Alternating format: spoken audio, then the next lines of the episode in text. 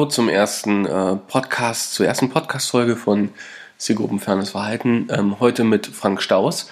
Ähm, vorab nur so als Info, äh, ich bin wahnsinnig erkältet und das hört man auch.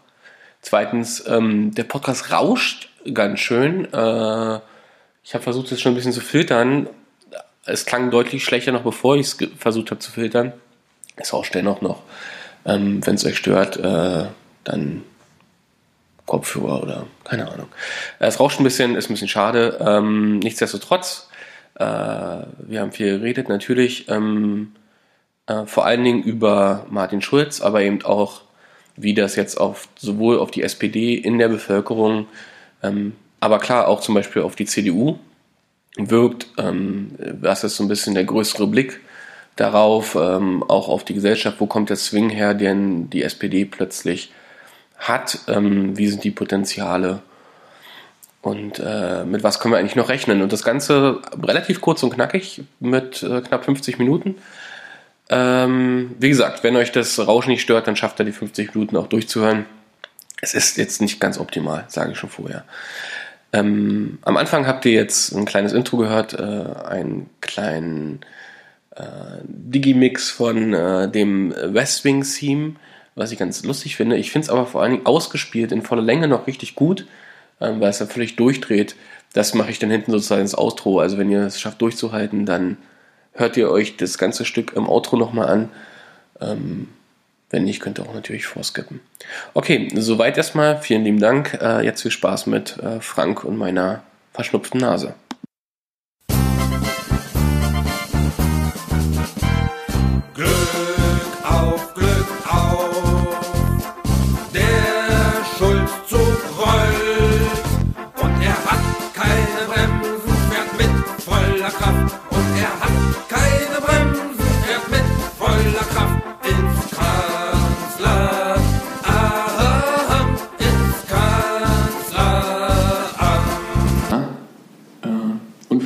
Schulzzug.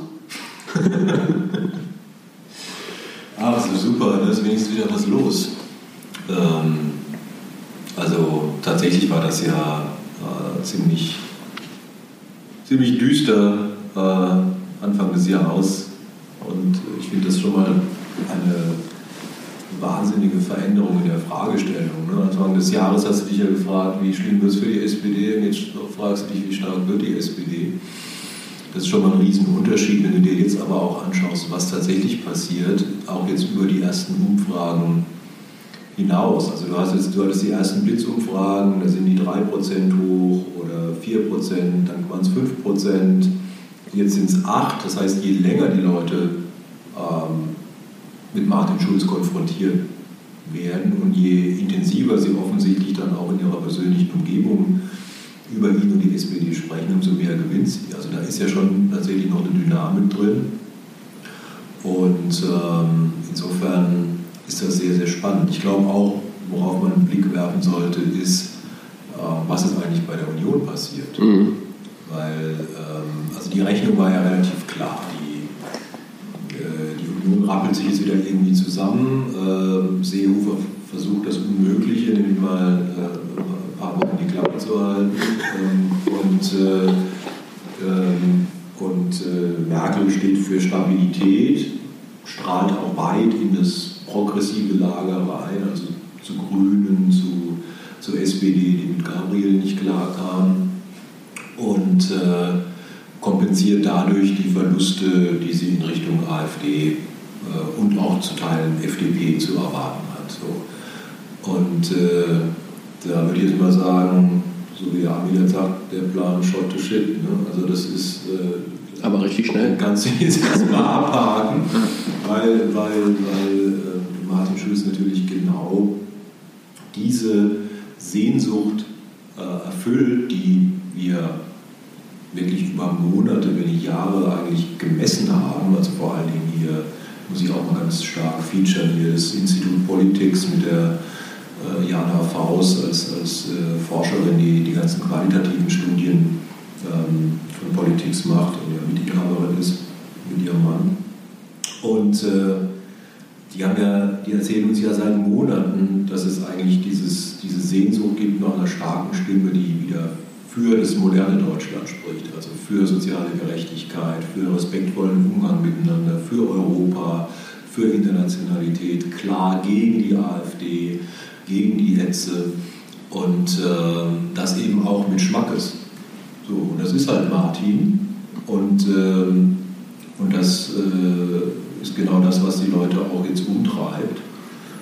Und jetzt sieht plötzlich die Merkel ganz, äh, ganz alt aus äh, gegen so jemanden. Die hat natürlich ihre Ausstrahlung in das, in das progressive Lager vor allen Dingen dadurch bekommen, dass sie natürlich auch eine vergleichsweise moderne Gesellschaftspolitik und, Familienpolitik in die CDU reingebracht hat und dann aber jetzt auch nochmal ganz klar in Zeiten der Polarisierung durch ihre äh, ja, unerwartete Klarheit, was die, was die Flüchtlingsfrage angeht. Aber es waren ja auch immer Fragezeichen bei Merkel. Ne? Also dass du auch sagtest, wie weit äh, entwickelt sich eigentlich die CDU hinter ihr in eine ganz andere Richtung.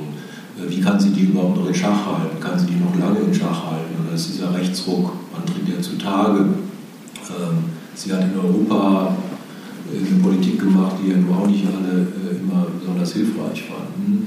Und ähm, sie ist auch zunehmend isoliert und sie ist natürlich auch zermürbt worden durch diese permanente Krieg mit, Krieg war das ja, mit Seehofer, aber auch mit den eigenen Leuten, also so ein Bosbach jetzt von den jungen Spahn, so ein Rechtsausleger, äh, das sind ja alles Leute, die lassen sich ja komplett im Regen stehen oder attackieren sie offensiv. Und das zermürbt und ich glaube, äh, das spüren die Leute auch, dass ähm, Merkel Deutschland viel gegeben hat, aber dass sie jetzt nichts mehr zu bieten hat. Da, ketzerisch würde ich ja sagen, das ist ja nicht neu. Die Erkenntnis hätte man ja schon haben können, spätestens als Steinbrück angetreten ist. Jetzt kam natürlich die Flüchtlingsfrage noch hinzu, aber die AfD war damals schon ja schon Thema und die Bankenkrise und so weiter und so fort. Heißt das auch im Umkehrschluss, dass die SPD-Kandidaten dann zu schwach waren, um sie so zu stellen, wie Schulz sie heute stellt? Ich glaube, es gibt schon, ist schon auch eine Frage von Timing. Ähm, ich glaube, äh, dass, äh, dass der SPD schon im Grunde gut getan hat dass sie jetzt ähm, dreieinhalb, dann vier Jahre lang ähm, Dinge umsetzen konnte, in denen sie mal wieder nachweisen konnte, wir stehen tatsächlich für soziale Gerechtigkeit und wir, wir stehen für eine moderne Politik und wir setzen das auch durch. Das war schon ein Problem, ähm, dass die, äh, dass die Glaubwürdigkeit sehr stark gelitten hatte, aber dass sie jetzt eben sagen kann, ne, wir haben Mindestlohn versprochen, wir haben durchgesetzt, wir haben bei Leiharbeit und Werkverträgen Dinge verbessert, wir haben die Rente nach 45 Beitragsjahren eingeführt, wir haben die Frauenquote durchgesetzt, wir haben Entgeltgleichheit und so weiter und so fort. Also all diese Dinge, die sind schon wichtig und die sind jetzt da und die kann man jetzt verweisen. Die waren vorher nicht da. Äh, gleichzeitig reichen die natürlich nicht, sondern die haben im Prinzip ist wieder eine Glaubwürdigkeit ähm, hergestellt, an die die SPD andocken kann, aber es fehlte einfach letztendlich der, der Repräsentant, der, äh, der das auch glaubwürdig und nach vorne gerichtet und auch lautstark und äh, mit einer hohen persönlichen Integrität ähm, vermitteln konnte und kann. Und ähm, das war ja ganz erstaunlich, als Martin zum ersten Mal so diskutiert wurde, habe ich den auch mal im Freundeskreis halt immer mal getestet. Das ist ja schon über ein Jahr her. Und da war ich selbst ein bisschen überrascht, wenn du dann wenn auch mit Leuten gesprochen hast, die nicht zwingend äh, mit Politik zu tun haben und hast den Namen einfach mal fallen lassen, wo ja alle nach wie vor behaupten, den kennt doch kein Mensch. Den kannte jeder. Ja. Das glaube ich übrigens auch. Das ist ja logisch, den kannte ja jeder, weil, weil guck mal zum Höhepunkt der, der Euro-Krise, äh, Griechenland und so weiter, da war Martin Schulz äh, jeden Tag. Und ich glaube auch die ganzen, diese Rechtsaußennummern im Parlament und ja, so, die sind gegen Steine ohne Ende. Ohne Geschichte. Ja. Klar, aber auch die Präsenz, er war ja auch medial präsent ja. und die, selbst der Europawahlkampf, wie man mit, mit einem deutschen Spitzenkandidaten europaweit, das ist ja nicht an den Leuten vorbeigegangen. 6,5 Prozent mehr in den Wahlkampf, ne? Ja, genau, 6,5 Prozent zugelegt äh, und da auch eine hohe mediale Präsenz. Also ist eigentlich äh, Bullshit zu behaupten, den will keiner kennen. Im Gegenteil, den kennen die Leute und die haben auch den Eindruck gehabt, das ist, ein, das ist auch einer, der mal austeilen kann, der auch mal ähm, zeigt, wenn er schlecht drauf ist. Äh, Ich, ich glaube ich glaub auch, auch der selbst. Auf der anderen Seite brennt. Das war ja. das, was ganz häufig kam. Ja, brennt, brennt der will. So, der will ja. was, ja. der brennt für eine, für eine Überzeugung. Und äh, das war einfach ein komplettes Vakuum. Ich glaube übrigens mit dem Nicht-Kennen, ich finde auch die 8%, die jetzt rüberkamen von Insa gestern, ähm, das ist zu viel Vertrauensvorschuss in jemanden, den man nicht kennt, 8%. Ja. Das ist völlig absurd. Also das gibt es so nicht. Das ist, ähm, zumal du ja immer noch, gibt es ja tatsächlich die, ähm, die Skepsis gegenüber der SPD. Ja, du gibst nicht, gibst nicht unbekannt 8%. Du hast mich auch gefragt, was war, was war mit Peer? Ich meine, das war ja alles auch... Äh, es war eine andere Zeit, es war ein anderer, anderer Zeitpunkt und gleichzeitig ähm, ähm, war Peer da auch schon eigentlich zu lange ähm, unterwegs, ne? als, äh, als Finanzminister in einer, in einer, großen Koalition. Und dann jetzt endlich ja irgendwo haben die Leute das Gefühl, das ist jetzt tatsächlich Ersatzbank. Ne? Das tut ihm sicherlich Unrecht und das, äh, das sehe ich persönlich auch nicht so, aber es war definitiv nicht dieser Schwung und diese, und diese Euphorie da. Ähm, und er hat natürlich auch einfach diese, diesen, diesen Ballast mit sich rumgeschleppt, äh, den, äh, der ja unmittelbar nach der Nominierung als erlebt bekommen hat, was Honorare angeht und so weiter und so fort. Ne? Brauchen wir nicht drüber unterhalten, war alles in Ordnung, war trotzdem scheiße. Ähm, und, ähm, und das ist halt alles bei, bei Schulz nicht und die, der ist durchaus ein Bekannter. So, jetzt hast du aber die große Situation, die große, das große Duell ist jetzt, dass Merkel eben für, für eine gewisse Stabilität oder auch für, kann es auch Stagnation nennen, steht und Schulz steht jetzt für einen Aufbruch. Und plötzlich erkennen viele Leute, dass es offensichtlich nicht wenige im Land gibt, die mit so einem Aufbruch was anfangen können und die nicht erschrocken äh, irgendwie sich verkriechen in ihren Höhlen und sagen, hoffentlich geht diese böse Welt an mir vorüber, sondern die schon wollen, dass hier jemand mal wieder für sie kämpft und für, für das moderne Deutschland das muss er dann nochmal artikulieren. Ne? Also im Moment ist natürlich eine riesige Pro Projektion auf ihn. Ähm, Gerade da, weil ich glaube, dass es tatsächlich ein großes, so wie du es schon gesagt hast, ein großes Gefühl gibt oder ein breites Gefühl gibt davon, dass sich Dinge verändern müssen. Aber wenn man fairerweise jetzt, wenn man da redet vor Schulz, gab es ja keine Alternative zu Merkel. Also wen sollte man dann wählen? Ne? Also wenn man jetzt gesagt hat, okay, wir bräuchten eine Veränderung in diesem Land, dann Frage, ja, aber wohin? Ja, das, ja das, war, ja, das war letztendlich auch das, das, äh, ähm, das, das, das Trauerspiel. Ähm, das Bedürfnis gab es. Und ähm, wir haben ja auch immer die hohen Potenziale für die, für die SPD äh, gemessen. Wir haben ja zum Teil auch sehr erfolgreiche Wahlkämpfe auf Länderebene bestritten. Es war jetzt nicht so, dass die Leute gesagt haben, das ist für mich jetzt irgendwie eine Partei, die ist komplett durch und die ist für mich unwählbar. Aber es war ja einfach auf Bundesebene kein, kein Durchdringen ähm, weil man, glaube ich, auch auf Bundesebene hat man auch das Gefühl gehabt, die haben keinen Schneid.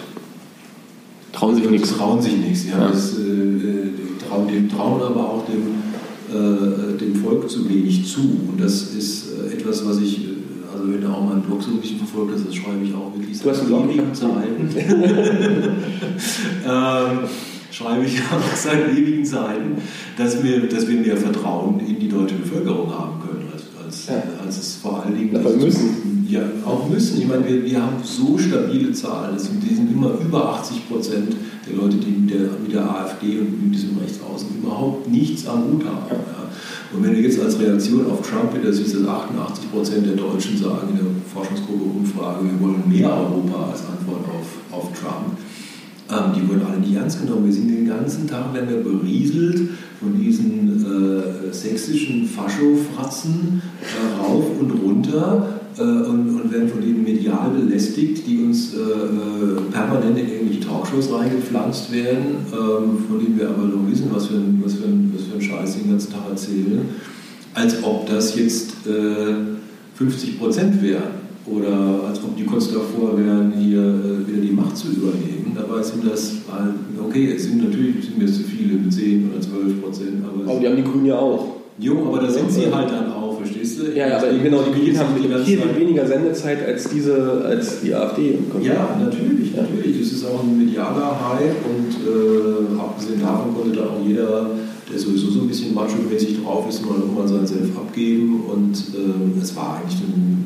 eine, Situation, wo du gesagt hast, und das ist übrigens auch eine Reaktion die Martin Schulz jetzt zugutekommen, dass Leute einfach gesagt haben, die haben einfach die Schnauze voll. Eigentlich ist es auch ein klares Signal an, an Medien und Öffentlichkeit, lassen Sie uns endlich mal mit diesen, mit diesen Fifis da in Ruhe und lassen uns mal wieder über Politik sprechen. Ich glaube auch, dass darüber haben wir, darüber habe ich jetzt auch gestern nachgedacht, dass ähm, diesen, diesen Overload, den wir jetzt gerade medial durch Trump haben und dann jetzt Martin, dass für die AfD gar nicht mehr so viel übrig bleibt, also an Aufmerksamkeit. Ja, die, die leiden, glaube ich, tatsächlich jetzt gerade an einem Aufmerksamkeitsdefizit. Ja. Deswegen versuchen die ja auch, äh, jetzt das ganz große Geschütz rauszuholen, also von Holocaust-Mahnmal oder was weiß ich was.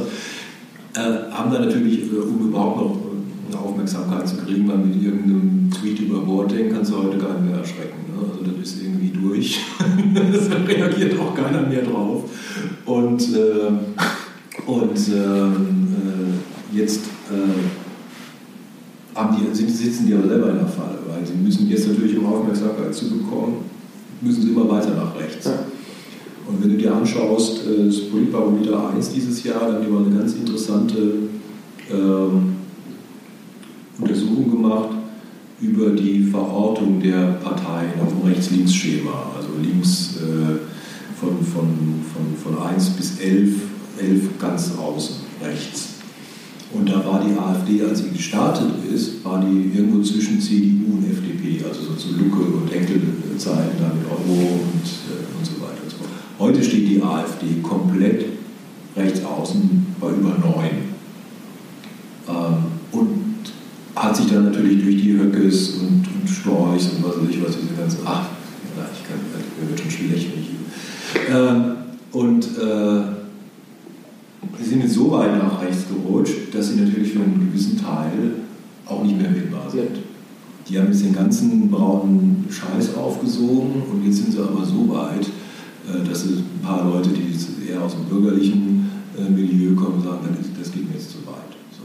Und jetzt haben wir ganz viel Bewegung drin. Wenn du dir jetzt das aktuelle den Deutschland-Trend anguckst, du hast ja nicht nur die, die plus 8 für, für die SPD, sondern du hast minus 3 bei der AfD, du hast minus 3 bei der CDU, du hast minus 1 bei den Linken, du hast minus 1 bei den Grünen, da ist ganz viel Bewegung.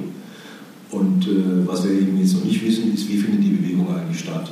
Also nach allem, was wir im Vorfeld erforscht haben, wird es nicht so sein, dass jetzt äh, 3%, die von der AfD weggehen, zur SPD marschiert sind, sondern ähm, ich nehme an, dass auch in Folge von dieser ganzen Höcke-Geschichte jetzt äh, in der vergangenen Woche eben auch ein Teil von der AfD zur CDU gegangen ist. Von der CDU aber ein größerer Chunk wieder zur SPD gewandert ist, weil die gesagt haben, äh, ich kann die SPD nicht wählen, weil mir der Vorsitzende nicht gefällt. Ja. Das Problem ist weg. Ähm, da gehen sie, jetzt, äh, gehen sie jetzt zurück. Die SPD wird natürlich jetzt auch wieder attraktiv für grüne Wähler, die gesagt haben, aus dem gleichen Grund, ich kann die SPD nicht wählen, weil der Vorsitzende gefällt mir nicht. Ähm, und gleichzeitig, weil die Grünen sich natürlich mit ihrem Schlafwagen-Duo, das sie da nominiert haben, äh, eben halt auch äh, komplett wieder aus dem Rennen genommen haben. Ne? Ähm, und äh, da gibt es ja noch ein paar grüne Linke, die sagen, mit, äh, ist es nicht unbedingt ähm, die Partei, die ich mal bin oder die ich mal unterstützt habe. Und das, das heißt, da hast du eine ganze Menge Bewegung, sogar von der FDP. Wir haben sogar festgestellt, ein Teil, äh, wenige, ja, aber es gibt sogar SPD-Wähler, die zur FDP sind, weil sie, weil sie weil sie absolut nicht CDU wählen wollen. Ich total, so, als Sozialliberaler kann ich total so, jetzt, jetzt hast du diese riesen Bewegung da drin, diese riesen Dynamik, jetzt kommen die Leute von allen Seiten wieder zurück. Ähm, oder finden sich neu und das kann ein Momentum entwickeln, von dem wir im Moment noch gar nicht absehen können, ähm, wo das hinführt, wie lange es anhält, wie sich es weiterentwickelt, aber äh, es ist auf jeden Fall richtig was los. Ja, glaubst du schon, dass wir jetzt schon so ein Momentum haben? Also, oder was glaubst du, wie langfristig ist das jetzt? Oder ist es jetzt wirklich gerade der Starthype, der ja auch legitim wäre, dass er so ist, wie er ist? Naja, also ich würde ein bisschen vorsichtig sein, weil ähm, manche schreiben jetzt quasi, die SPD versetzt sich in den Rausch und so weiter und so fort. Es ist ja nicht die SPD, die diese Umfragen macht. Ja. Ne? Und es ist auch kein reines Selbstbesäufnis äh, unter Genossen. Auch wenn es gut schmeckt. wenn, du, wenn du 8% bundesweit zulegst, äh, dann wirst du wahrscheinlich, und das war ja bei Deutschland, waren das ja gewichtete Zahlen, ähm, dann wirst du wahrscheinlich eher, eher 10% zugelegt haben. Ähm, und äh, also ich sage mal so, ich sehe keinen Grund, äh, warum das jetzt massiv wieder sollte. Das wird jetzt wahrscheinlich nicht immer so weitergehen, aber ähm, wir haben ein höheres Potenzial für die, für die SPD und ähm, wenn wir jetzt eine Entwicklung bekommen, wo wir irgendwo, also für mich ist ein Abstand von 5, 6 Prozent ist in Schlagweite. Das für dich ist für dich, ja. Ja, nee, das, das ist Ziel. nee, ja, nee, das, das kannst du, den Abstand von 5, 6 Prozent ist einer, wo du sagen kannst, wenn wir, wenn wir das vor, der, vor dem Schlussspurt im Bundestagswahlkampf haben, dann kannst du da Momentum absolut raus, raus generieren. Also, ähm, aber die haben wir jetzt, ne? Wir haben jetzt 5, 6 Prozent. Ja, klar, die muss jetzt aber tatsächlich auch noch bis dahin halten oder sogar noch verkürzen, umso besser. Ähm, und das Potenzial ist ja da. Ne? Also wenn Martin jetzt, äh, kannst du sagen, 50 Prozent wollen lieber ihn als Kanzler als Merkel, das habe ich nicht erwartet, das habe ich nicht vorausgesehen. Ähm, auch die, die Situation, 50 Prozent wollen lieber eine SPD geführte Bundesregierung als eine CDU geführte Bundesregierung. Ich glaube, jetzt bricht einfach vieles auf, auch an Zweifeln an der Union, ähm, von denen wir nicht geahnt haben, wie tief die jetzt schon in der Bevölkerung sitzen. Und das ist dieses Dauerfeuer äh, über zwei Jahre, dieser, dieser Kampf zwischen, äh, zwischen Seehofer und Merkel. Darfst nicht vergessen, diese ganzen vergeigten Landtagswahlen von der CDU, eine nach der anderen vor die Wand gefahren, aber mit Ansage. Also äh, ein, alle Kandidaten gegen Merkel unterwegs. Glöckner, Henkel, weißt du, ich vergessen, wer war das? Ist auch egal. Ähm, Henkel war aber wirklich krass und Klöckner finde ich das ist ein Meisterstück. Also ja, ja, genau, hier dieser, dieser Fifi in Baden-Württemberg habe ich vergessen. Auch mit Ansage, also alle, alle auf dem äh, Café in, in MacPom, alle den Anti-Merkel-Wahlkampf gemacht, alle auf die Schnauze gefallen. Aber das hinterlässt ja trotzdem Spuren. Und, ähm, insofern ähm, du hast das Gefühl, wenn was ich eingangs sagte, wenn jetzt wirklich deutlicher wird, dass die Merkel nicht mehr das Zugpferd ist, dann bin ich mal gespannt, was da los ist. Also in der Union? In der Union, ja. dann geht die, geht die Rette sich wer kann und ich positioniere mich schon mal für die Zeit danach. Äh, Nummer los und äh, die ist ja schon im vollen Gang. Ja, ich glaube ja auch kein Mensch, dass sie noch vier Jahre macht. Wir haben Schleswig, also Nordrhein-Westfalen vor der Tür, Schleswig-Holstein vor der Tür, was haben wir noch? Saarland, glaube ich, ne? Mhm. Äh, die drei sind es dieses Jahr, ne? Ja, die drei sind Saarland relativ bald und dann der Mai mit. Äh, Zwei, da sind die beiden, ne? Ja, genau, da sind äh, Schleswig-Holstein zuerst und dann. Äh, Eine Woche später. Drauf, ja. Ähm, ich würde aber ehrlich gesagt gar nicht, natürlich, das sind wichtige, das sind wichtige äh, Punkte, ähm, aber ich würde tatsächlich auch mal schauen, mh, hm, wie die CDU sich eigentlich aufstellt auf die Zeit nach Merkel. Wenn du da guckst und schaust, dann siehst du, dass da ein ganz deutlicher Rechtsruck vorbereitet wird. Also die CDU nach Merkel, die wird nicht von von der Leyen oder Tauber äh, von Spahn bestimmt, sondern von so Leuten wie Spahn ja. und äh, allen anderen, die sich dann wieder was trauen. Ja. Und äh, die äh, stockkonservativ sind und die eigentlich nach wie vor der Theorie verfallen, dass sie, dass sie die Wähler von der AfD irgendwie zurückholen wollen. Das haben wir übrigens, haben die Sozis übrigens ja auch lange gemacht mit der WASG. Also und haben darüber nur verloren. Ja, das verlierst du immer. Deswegen, man ist ja nur überrascht, ähm, wie wenig aus, aus solchen Sachen gelernt wird. Ne? Also Populismus und Populismus zu bekämpfen hat echt noch nie funktioniert. Ja. Ob das von links oder von rechts kommt, ist gar nicht wurscht. Es funktioniert einfach nicht. Aber das ist ein gutes Stichwort, Populismus und Populismus. Ähm, jetzt ist, es hat schon jetzt in den ersten Tagen nach Martin Schulz Nominierung zum möglicherweise bald gewählten Kanzlerkandidaten, das hat sehr viel Konjunktiv sozusagen, ähm, haben gesagt, dass er, ich glaube, Brandl hat es geschrieben und so weiter und so fort, ähm, und ich kann es ja nur unterstützen, dass er ein demokratischer Populist ist, dass er so rüberkommt. Wie findest du das? Scheiße. Aber sagen wir, äh, wenn, wenn, wenn, wir, wenn wir Populismus wegnehmen, diese ganze Niederträchtigkeit aus dem Populismus und dann das mit Popularität. Ich habe jetzt ehrlich gesagt nicht, nicht das Bedürfnis, Populismus positiv zu besetzen.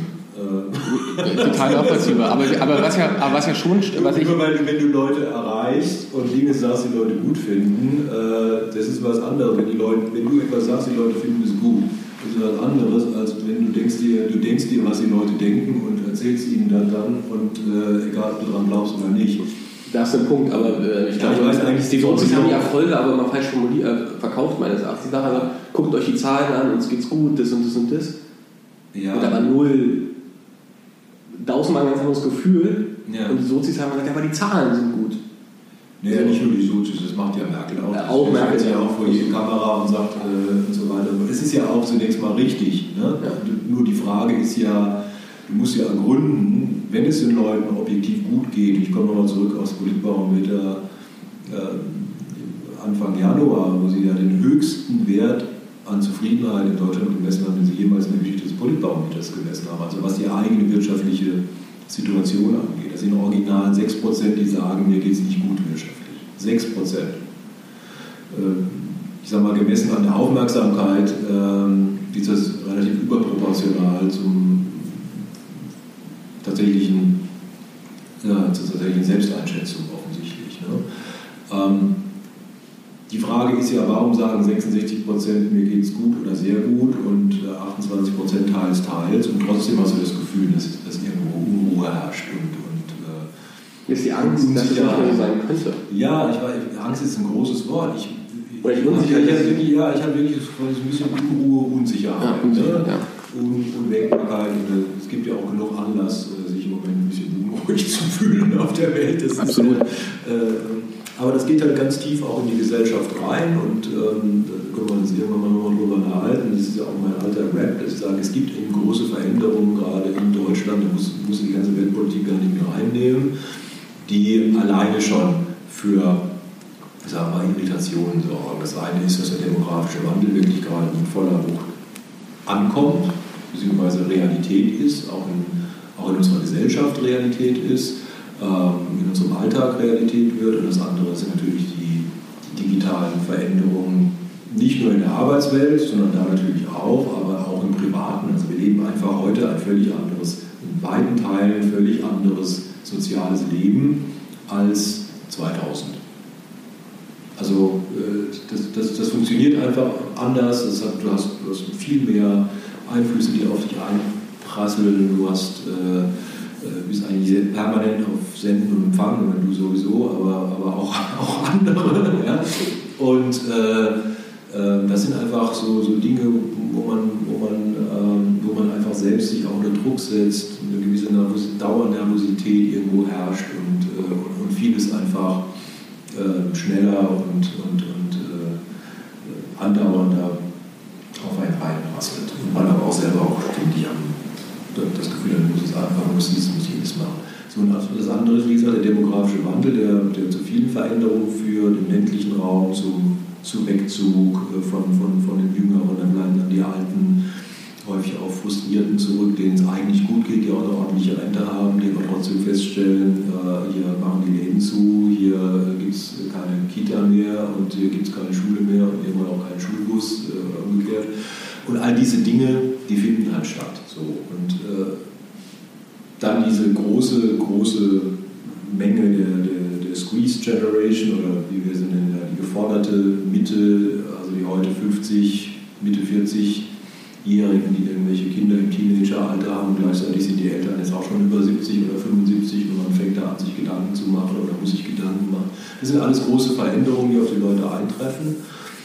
Und ähm, irgendwo findet Politik für diese Leute nicht mehr für sie statt, weil man redet entweder über globale Veränderungen, über abstrakte äh, internationale Beziehungen oder man redet über, äh, über prekäre Arbeitsverhältnisse und äh, unsichere Renten und so weiter und so fort. Aber man selbst ist eigentlich nicht so richtig betroffen und man fragt sich die ganze Zeit, ich hetze hier durch die Gegend und wer macht eigentlich mal was äh, für diese für diese Klientel oder adressiert sie wenigstens. Ne?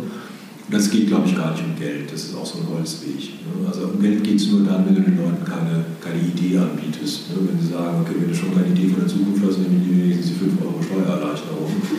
Ähm, aber wenn du das ein bisschen größer aufziehst und äh, ihnen auch eine Vorstellung von einem modernen Deutschland in der Zukunft gibst, dann sind sie auch bereit, ähm, für eine funktionierende Infrastruktur, für gute Bildung, für ähm,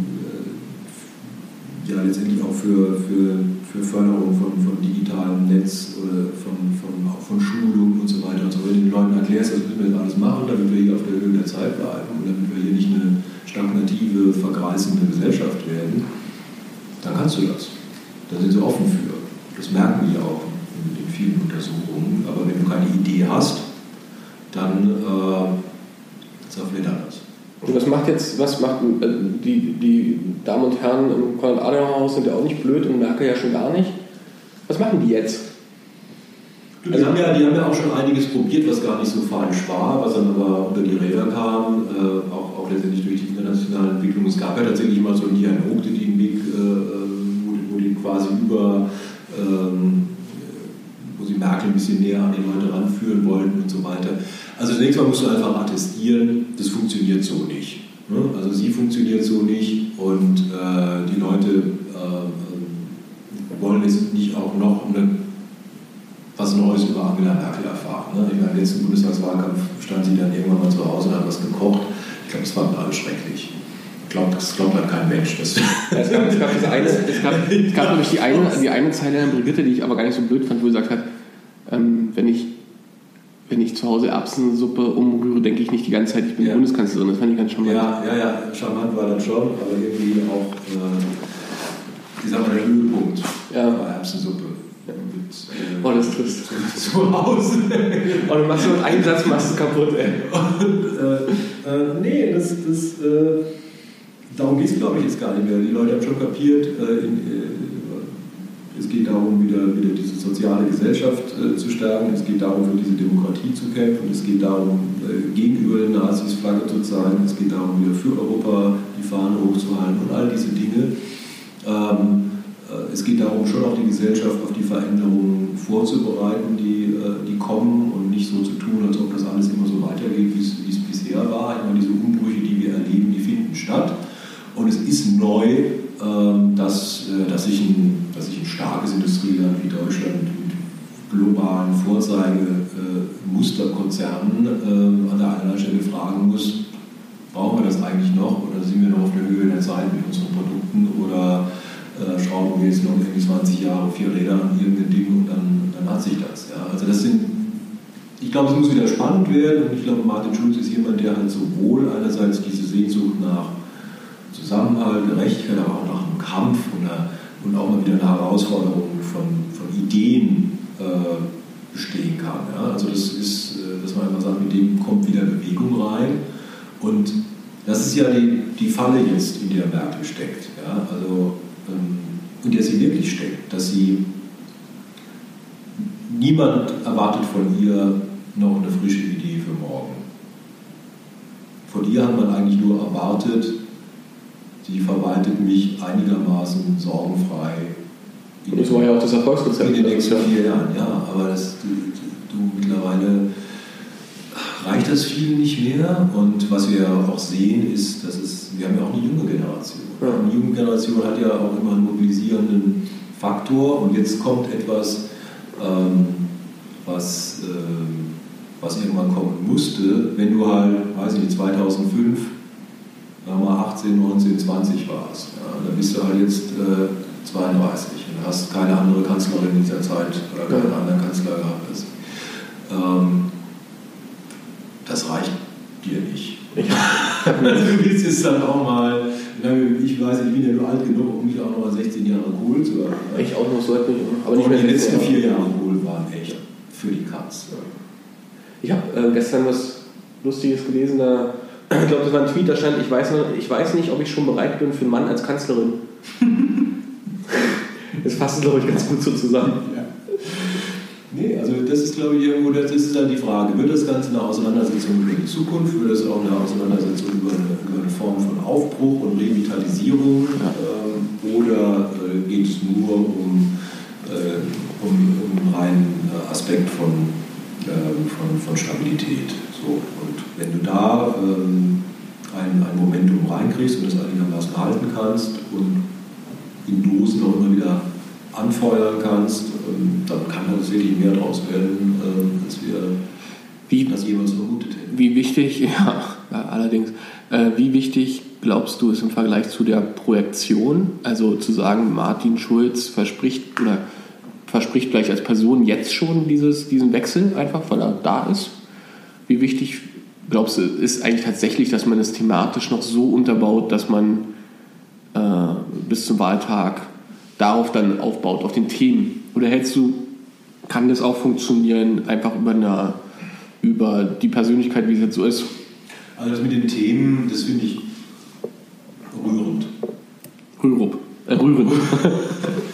nee, das finde ich in weiten Teilen wirklich rührend, vor allen Dingen hier diese, äh, du merkst ja jetzt auch, wenn du, wenn du diese, äh, diesen konservativen Presseteil, die sind die, die, die völlig auf dem falschen Fuß äh, erwischt worden. Ähm, Schön Grüße an Herrn Steingart. Diese, diese, diese Frage, äh, nee, die haben ja wirklich gedacht, ist, wir sind ja in der großen Retro-Phase und äh, können den ganzen alten Schmuh da wieder, wieder reinpacken in die, in die Gesellschaft.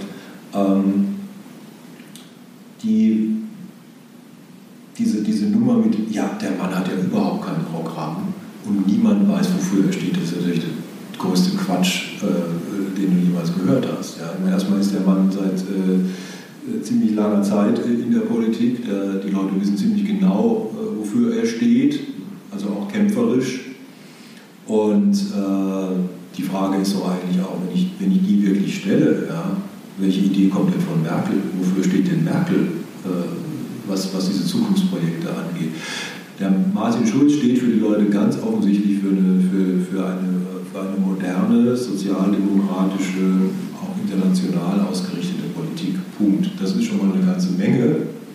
Ähm, und äh, das ist in Einklang mit seiner, mit seiner Vita. Ich glaube, dass es grundsätzlich wichtig ist, dass die SPD generell neben diesem großen Aspekt soziale Gerechtigkeit, den sie ja, das ist ja Markenkern, den sie über die letzten Jahre tatsächlich auch wieder revitalisieren konnte, durch, durch, durch eine äh, Politik der letzten Jahre auch in der Großen Koalition, dass sie schon nochmal diesen Aspekt, diesen zweiten Aspekt, den Zukunftsaspekt, stärker äh, fokussiert. Für mich ist die SPD wirklich über ihre gesamte Geschichte eigentlich immer am besten gewesen, wenn sie auf zwei Beinen gestanden hat nämlich äh, als Partei der, der sozialen Gerechtigkeit, aber also auch als Fortschrittspartei. Und das kannst du ja im Prinzip durchdeklinieren. Ja? Also ich meine, das war ja nur eine Partei, die ist gegründet worden, da gab es noch keine Demokratie, man hat sich als Partei gegründet, um eine Demokratie äh, zu schaffen. Das war natürlich der Fortschrittsaspekt. Sie, sie, hat, äh, sie war für die Arbeitnehmerrechte unterwegs, sie hat aber auch immer Aufstieg durch Bildung, also nehmen wir allein mal die Arbeiterbildungsvereine, wo sie gegenseitig Lesestunden organisiert haben und so weiter und so fort. Dann gehen wir weiter über das Heidelberger Programm, wo äh, zu, zu, zu, Beginn des Jahrhunderts schon von Vereinten Europa, Vereinigten Staaten, Vereinigten Staaten von Europa die, die, Rede war. Dann geht von mir weiter über wie die Branden der Demokratie wagen zu wir schaffen das moderne Deutschland und so weiter und so fort. Ne? Also selbst auch eine, eine Reformpolitik von Schröder, das war ja letztendlich waren die sieben Jahre, wo Grüne auch Feuerwerk Reform. Ja, das war das Problem, aber egal. Und sie, äh, du, nicht nur das, also es gab auch eine ganze Menge an gesellschaftlichen Reformen ja. in, der, in, der, in, der, Zeit. Ne? Und ähm, und ich glaube, da hat sie einfach aufgrund der Entwicklung, auch aufgrund ihrer eigenen Situation und den Umfragen und so weiter, sie, glaube ich, ein bisschen der Mut verlassen, diesen, diesen zweiten Aspekt wieder. Da waren, hast du ja auch von vielen führenden Sozialdemokraten gehört, oh, wir dürfen die Leute nicht erschrecken mit, mit irgendwie Fortschritt und die halten, äh, wenn du heute modern sagst, dann sagen die, das wollte nur Arbeitnehmerrechte abbauen und weißt du toll, das ist alles Bullshit. Ja. Da waren sie wieder Gefangene von diesen 12% Schreihälsen, die über alles herfallen, ähm, äh, was, was irgendwie mit Zukunft zu tun hat. Da darf man sich nicht kirren machen lassen. Eine der Stärken der, der, der SPD ist eben auch, dass sie die Zukunft gestalten will und dass sie sie anpacken will und dass sie sie auch verändern will. Und ähm, komme nochmal zurück auf Rheinland-Pfalz. Also ein ganz wichtiger Aspekt da war, äh, dass Malu Dreyer diese ja, wie hatte ihre Wahlkampftour, hieß ja unser Land von morgen. Also wir haben mit den Leuten darüber gesprochen, äh, was machen wir morgen, wie, äh, wie wollen wir leben, wie verbinden wir hier Stadt und Land, jung, alt, äh, in dieser veränderten Gesellschaft, wie, wieso brauchen wir Digitalisierung auch auf dem Land äh, und so weiter und so fort. Das sind einfach die Zukunftsfragen, die muss die SPD adressieren als Fortschrittspartei. CDU kann viel eleganter über gestern sprechen äh, oder über heute, aber über morgen fällt ja eigentlich immer schwer. Und guck, die anderen sind ja eben vorgestern. Ja, Ähm, wenn, wenn, du jetzt, ich meine, es, es, so, so wie du es jetzt beschreibst, wird es ja wahnsinnig schwer dann anzugreifen, weil dann muss man ja was dagegen stellen, zum Beispiel eine Zukunftsvision oder ein anderes Modell von Gerechtigkeit aus CDU-Sicht jetzt. Ähm, bleibt für mich ja der einzigste, einzigste, hm, einzige Angriffspunkt äh, Rot und Grün zu thematisieren, und zwar massiv die ganze Zeit. Jetzt sind wir beim Koalitions Koalitions ja, aber das wird ja passieren, oder? Also das wird ja, also den, den Hebel werden sie ansetzen können und ja, das sollen sie gerne machen. Der Punkt ist ja, da sind wir wieder beim, äh, bei der Frage, wie nah kommst du an die CDU ran? Wie nah kommst du an die Union ran? Wenn du in Schlagweite bist und sagen kannst, wir können stärkste Partei werden, äh, dann hast du die ganze Debatte vom Hals.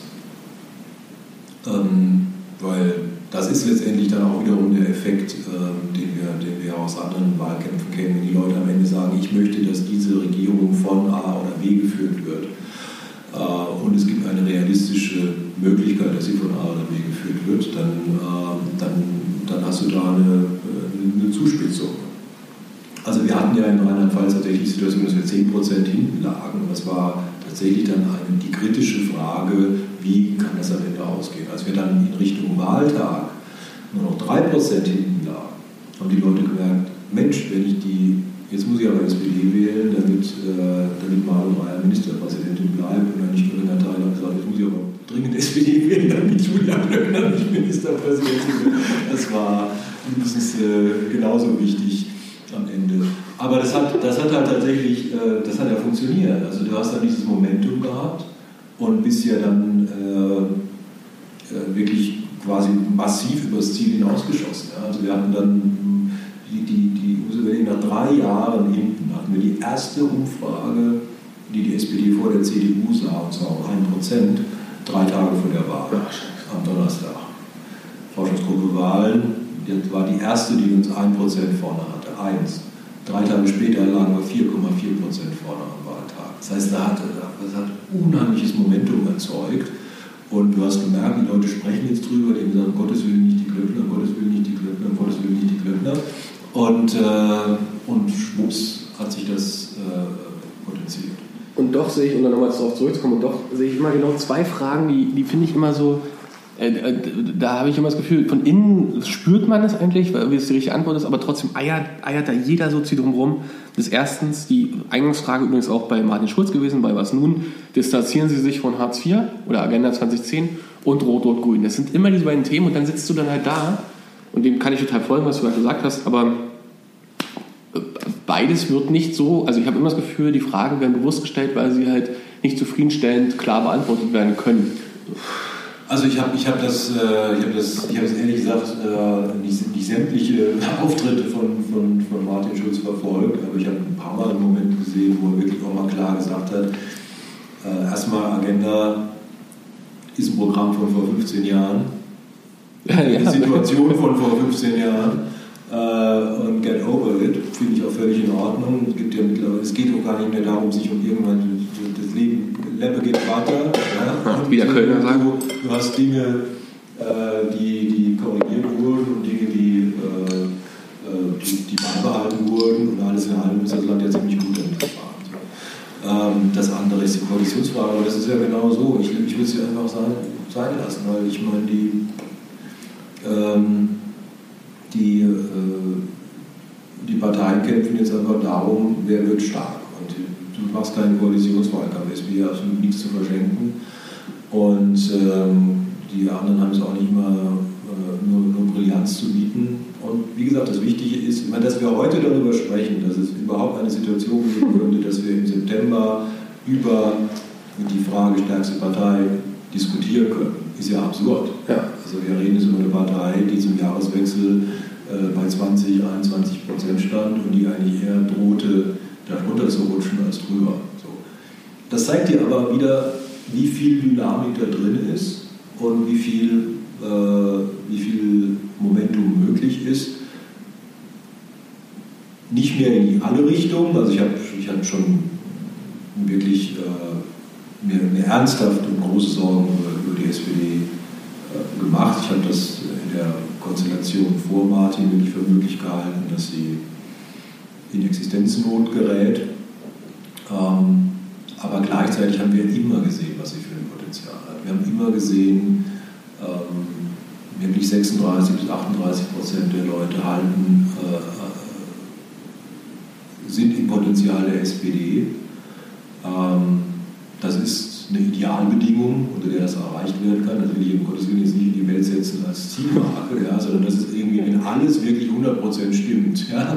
Und, äh, äh, und es ist ja auch ein niedrigeres Potenzial, als wir das aus den äh, 90er Jahren kennen. Das ist klar, da hatte die mal ein Potenzial von 48, 49, jetzt hat sie halt eins von 36, aber das von der CDU ist halt auch nicht wesentlich höher von der CDU liegt irgendwo zwischen 39 und 41. Das heißt, die haben das immer komplett ausgereizt, oder vor allem beim letzten Mal ja, fast über, ja. über äh, ausgereizt und die SPD hat eben deutlich underperformt.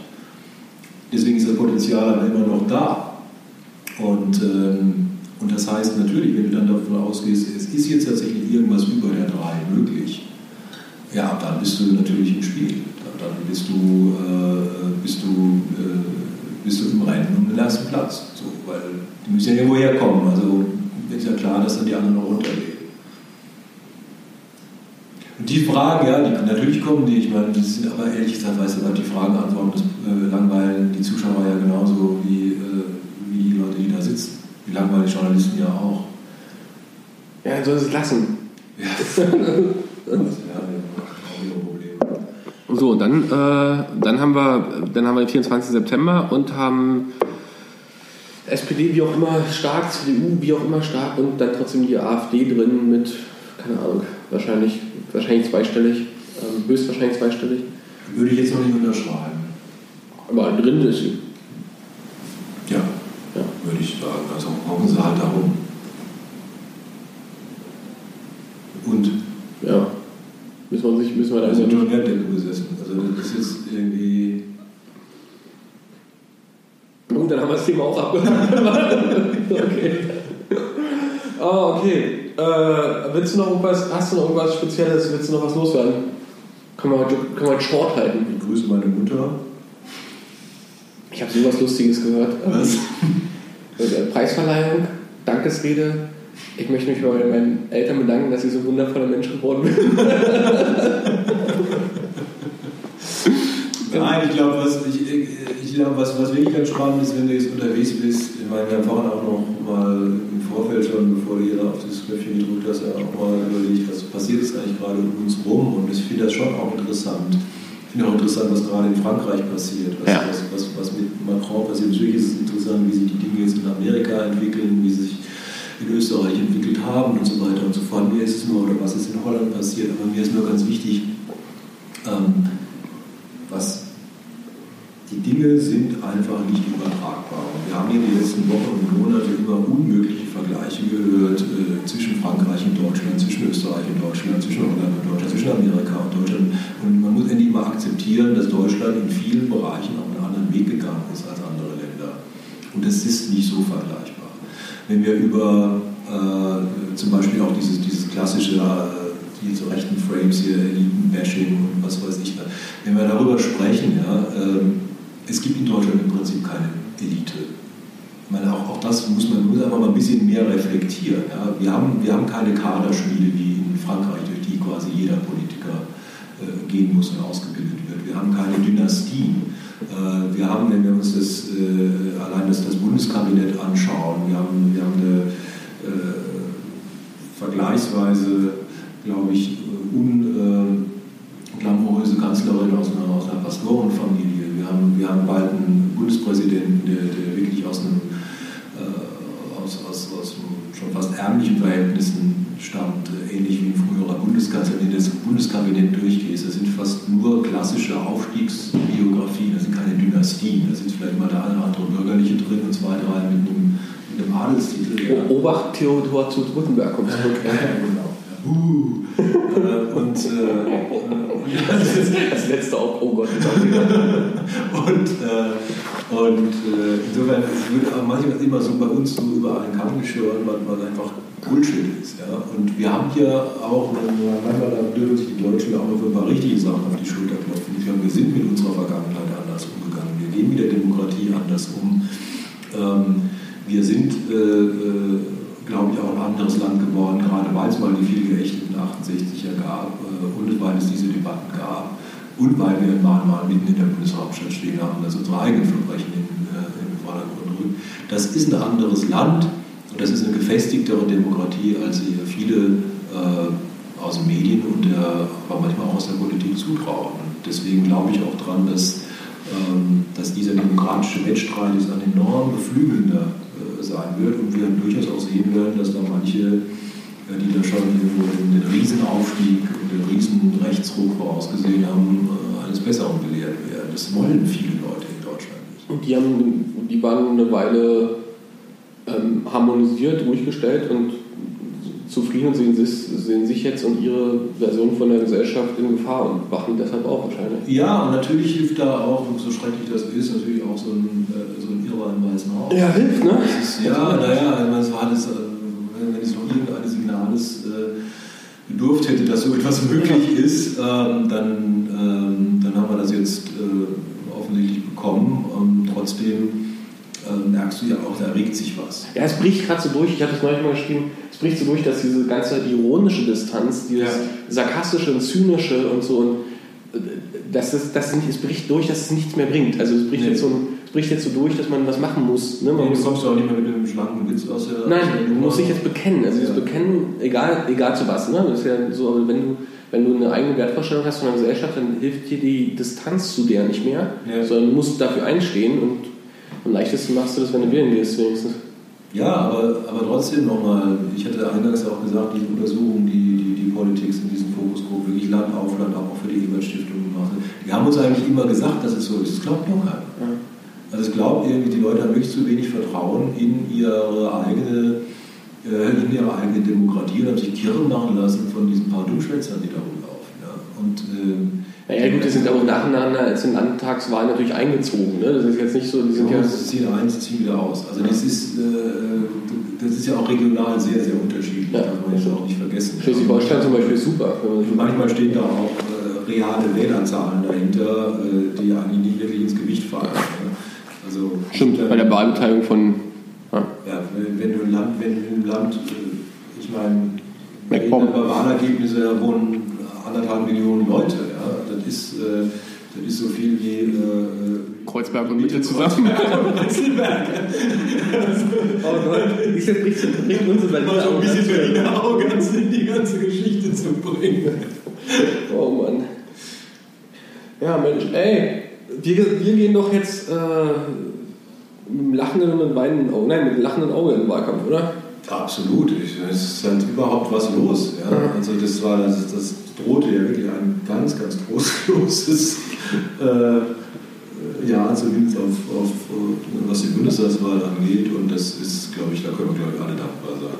Und was machst du? Du machst jetzt erstmal NRW. Äh, wir sind in NRW unterwegs, genau, das ist am 14. Mai, Muttertag. Mutter Hannelore? Nein, Naja. so reiner Zufall. ähm, und äh, äh, ja, da bin ich mal sehr gespannt, ob wir da eine ordentliche Steilvorlage hinkriegen. Ja, also ich glaube, es könnte, es ist so eine Wechselwirkung, dass der Hype um die SPD als solches, der jetzt das kann natürlich da nochmal helfen und ein starkes Ergebnis in NRW unterstützt natürlich rückwirkend dann äh, für Ja, das ist ja auch so, wie bei steht, steht auch nach wie vor in Umfragen super da. Ähm, die Leute wissen eigentlich gar nicht, wer gegen sie antritt, das hilft ja auch. Ähm, So ein Lascher. So ein, so ein lascher Typ. Das ist auch nicht gut, ich muss gleich mal googeln. Ähm, und äh, da bin ich auch sehr zuversichtlich. Okay, also, das war's. Machen wir jetzt einmal im Monat bis zum Wrap it up, Herten. Klar.